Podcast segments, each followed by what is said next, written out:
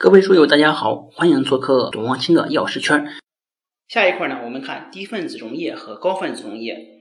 先看低分子溶液，低分子溶液呢，是指小分子药物以分子或者离子状态分散在溶剂当中，形成的均匀分散的可供内服或者外用的液体制剂。它包括溶液剂、芳香水剂、糖浆剂、烃剂、絮剂、甘油剂、涂剂等。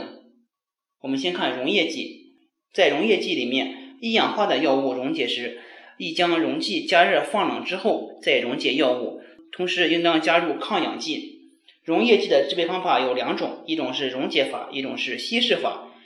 第二个是芳香水剂，芳香水剂指的是芳香挥发性药物的饱和或者近饱和的水溶液，用乙醇和水混合溶剂制成的含大量挥发油的溶液，称为浓的芳香水剂。如果以挥发油和化学药物作为原料，多采用溶解法和稀释法；以药材做原料时，多采用水蒸气蒸馏法提取挥发油。芳香水剂呢，不宜大量配置和久存。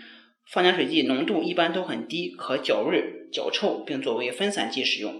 糖浆剂指的是含有原料药物的浓蔗糖水溶液，仅供口服使用。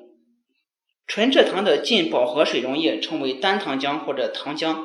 浓度是百分之八十五，单位是克每毫升，或者浓度是百分之六十四点七，单位是克每克。单糖浆呢不含任何药物，除供制备含药糖浆外，一般作为搅味糖浆，有时也作为助旋剂。糖浆剂含糖量不应低于百分之四十五，单位是克每毫升，同时呢应该是澄清的。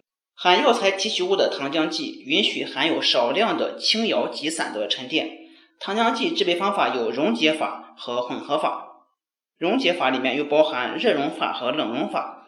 糖浆剂中必要时可添加适量的乙醇、甘油和其他多元醇作为稳定剂，它呢是为了防吸精。下一块我们看续剂、甘油剂、涂剂和清剂这一块呢要注意几个概念。完整版内容。